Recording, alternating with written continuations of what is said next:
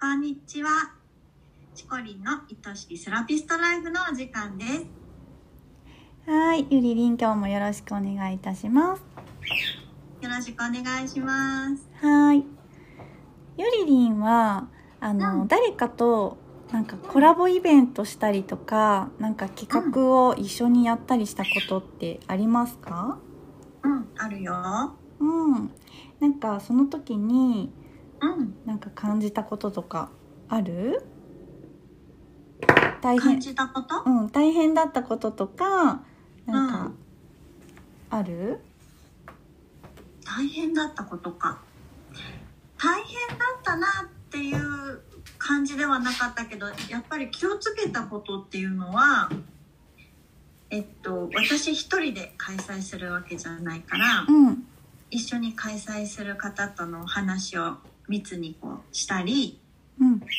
相手の方がどういう気持ちでそのその会を開催するっていうところを一緒に理解をしてるっていうところとか考えたかな。なるほうど。ん、素晴らしいですね。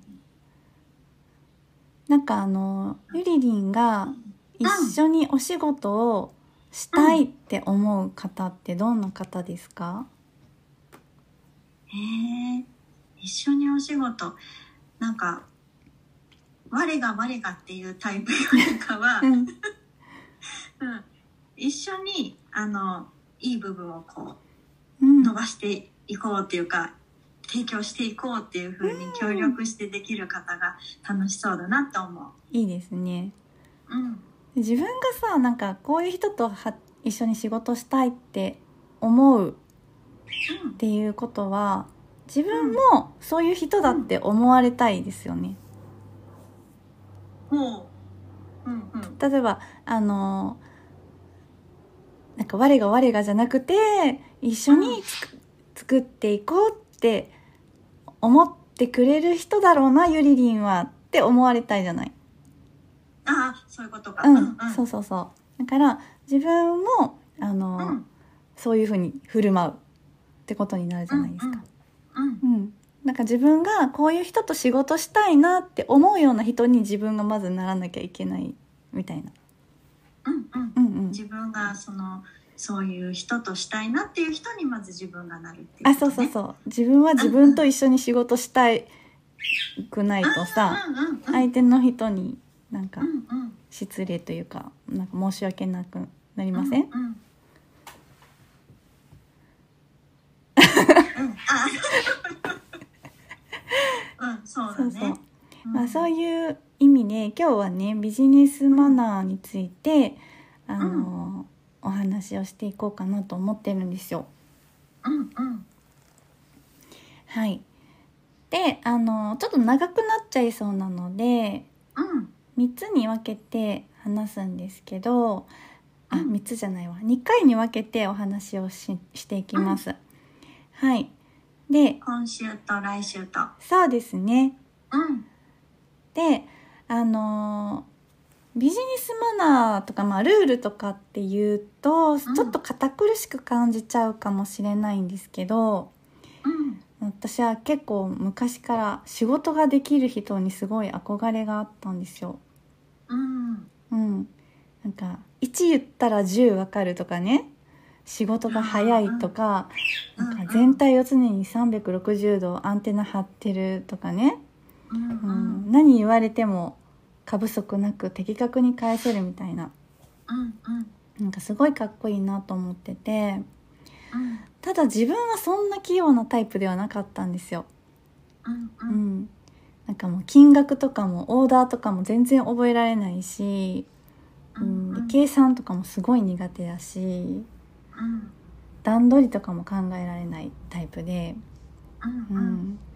でも仕事ができる人にはなりたいし仕事ができるって思われたいし、うん自分もできるなら仕事できる人と一緒に仕事がしたいあーうんうんそうそうなので、まあ、私ができる範囲で真似しようって思って5つに絞ったんですけどね、あーなるほどはいうんそうでそれをひ5つをまず言っちゃうとですね1個目が、人の時間を大切にする。人の時間を大切にする。うん。うん。二つ目が、レスポンスをちゃんとする。レスポンスをちゃんとするう。ん。三つ目、感謝を伝える。感謝を伝える。四つ目、相手を勝たせる。相手を勝たせる。五つ目、小さな違和感をスルーしない。小さな違和感をスルーしない。はい。今日はその中でうん。 1番目の人の時間を大切にする2番目のレスポンスをちゃんとする3番目感謝を伝えるのところをお話ししたいと思います。はい。はい、まずは1つ目の人の時間を大切にするっていうところからうん。でこれはもちろん遅刻しないとか期限を守るとかうん相手を待たせないみたいなのも入ってくるんですけどそれ以外にも相手のペースとかリズムを大切にするっていう意味もあります。うん。うん。例えばなんかメールとかでやり取りするときにすごいシンプルで要件だけの方もいればもう季節の挨拶から始めるようなすごい丁寧な方もいらっしゃいますよねう。ん。うん、でそういうのもできるだけ相手に合わせる、うん。うん、シンプルなメッセージを送ってくる人には自分もシンプルに送る丁寧で長めの文章をいつも送ってくださる方には自分も丁寧に送るみたいなね、で会話する時も相手の会会話のリズムとかを尊重するっていうのもやっています、うん。うん。うん、あとはなんか打ち合わせとかがあるんだったらそれ始まるまでに資料に目を通しておくとか自分の意見をまとめておくとかっていうのもそうだしうん。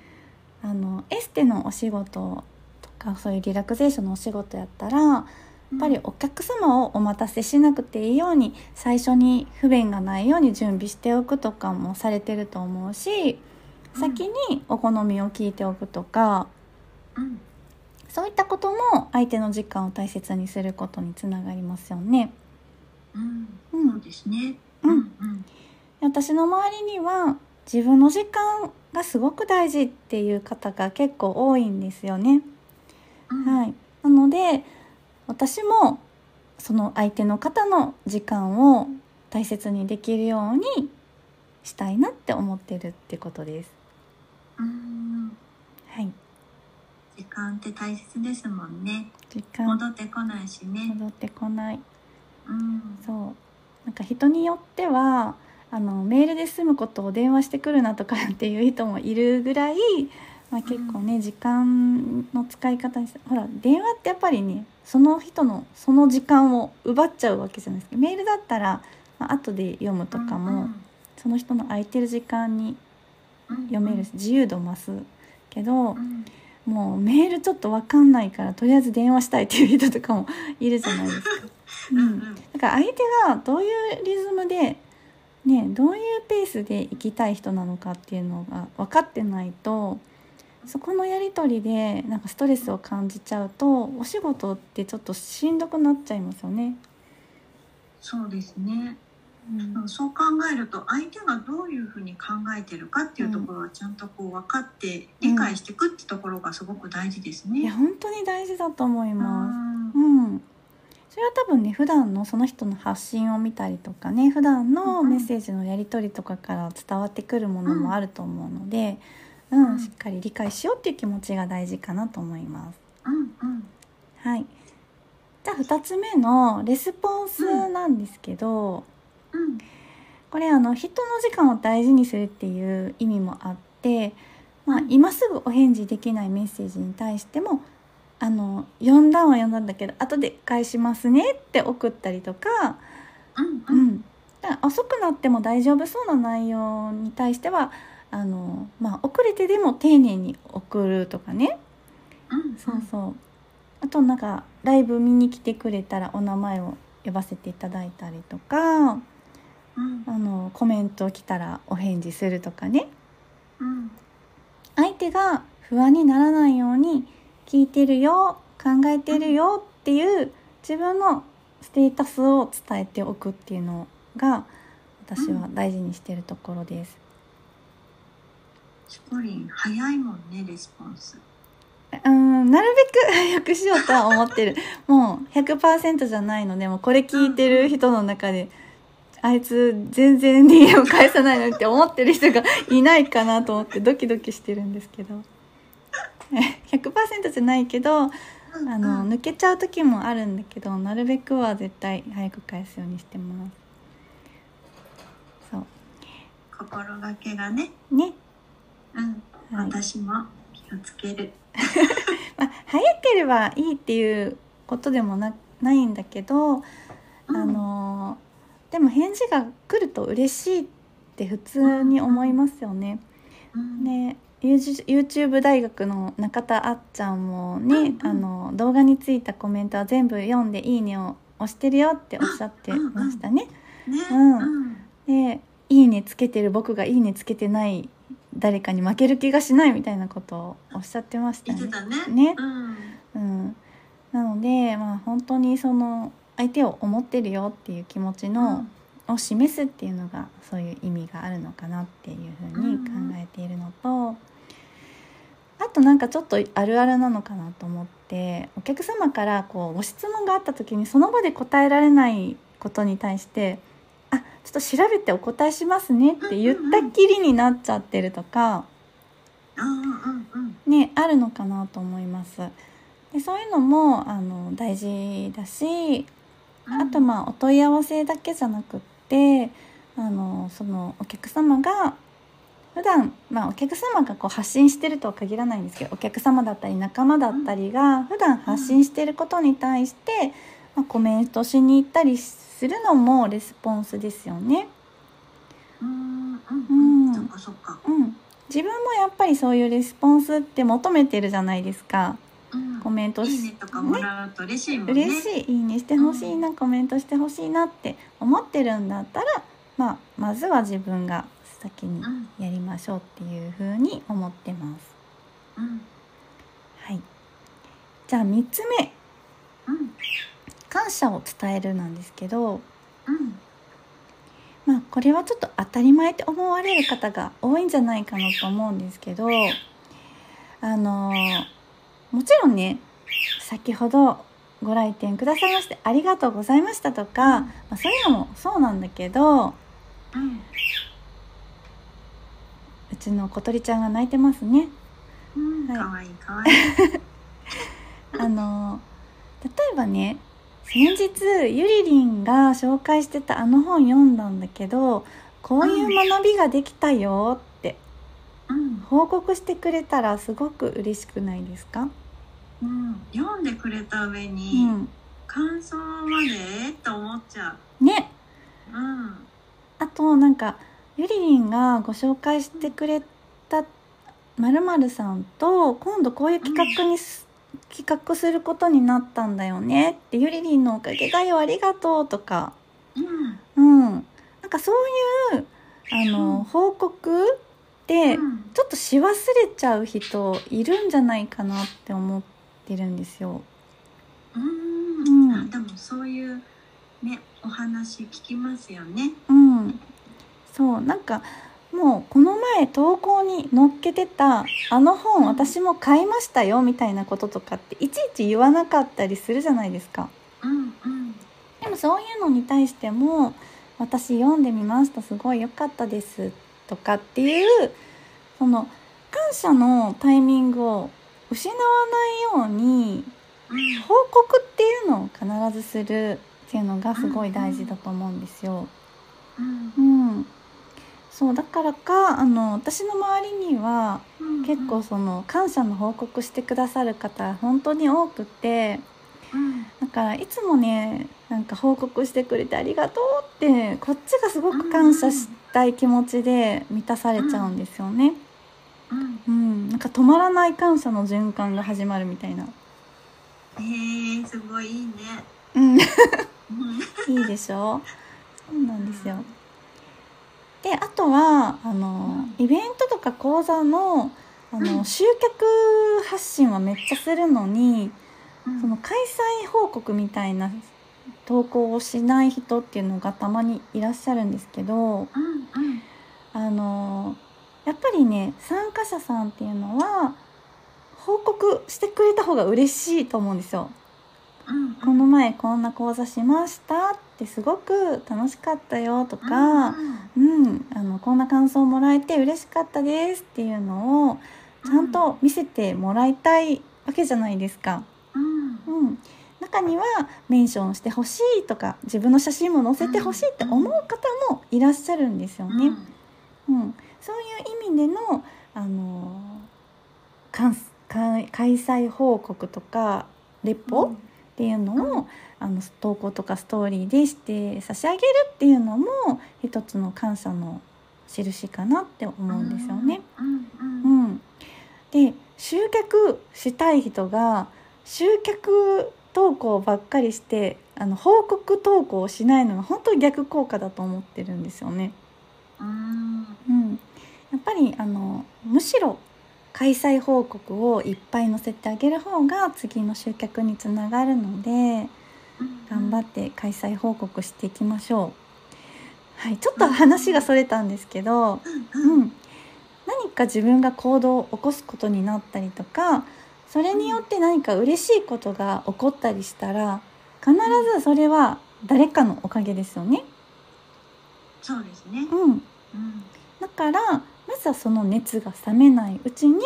相手に報告して感謝の気持ちを伝えるっていうのを大事にしたいなっていうふうに私はいつも思っています。うんなんかこうしてもらったことにありがとうとか感謝を伝えるっていうのはなんかさっきも言っていたように当たり前のことのように感じちゃうけど、うん、そういうちなんだろう違う場面っていうかねうん、開催したらその開催したことを投稿することで、うん、こんなに素敵な場を作っていただけてましたありがとうっていうのを伝えられるとうか、ん、そうなんですよね。感謝ってなんか相手が明らか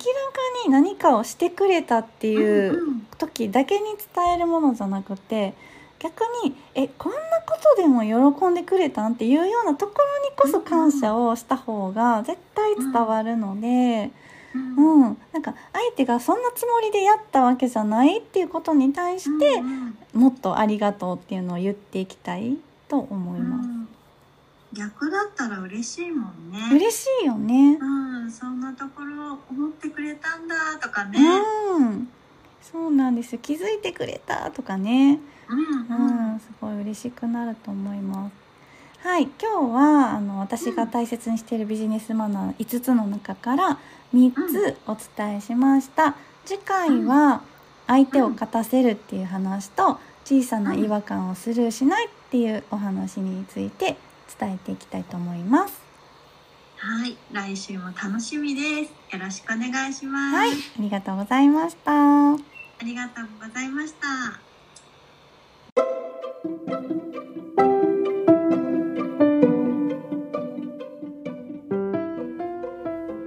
インスタ道場プレゼンツチコリンの愛しきセラピストライフあっという間にエンディングのお時間ですね今回もたくさんのセラピストさんに聞いてもらいたいですこの番組を聞いてチコリンやインスタ道場に興味を持った方はぜひチコリンのインスタをフォローして投稿をチェックしてくださいねチコリンが毎朝9時からやっているインスタライブも必見ですよ番組ではリスナーセラピストさんからのご質問やお悩み相談も大募集しています100名以上のセラピストが所属するインスタ道場主催のチコリンが時に寄り添い時に辛口で解決のヒントをお伝えします番組の公式 LINE を登録しそちらから送ってくださいねインスタの DM からでももちろん大歓迎ですそれではチコリンの愛しきセラピストライフ本日はここまでですまた来週お会いしましょう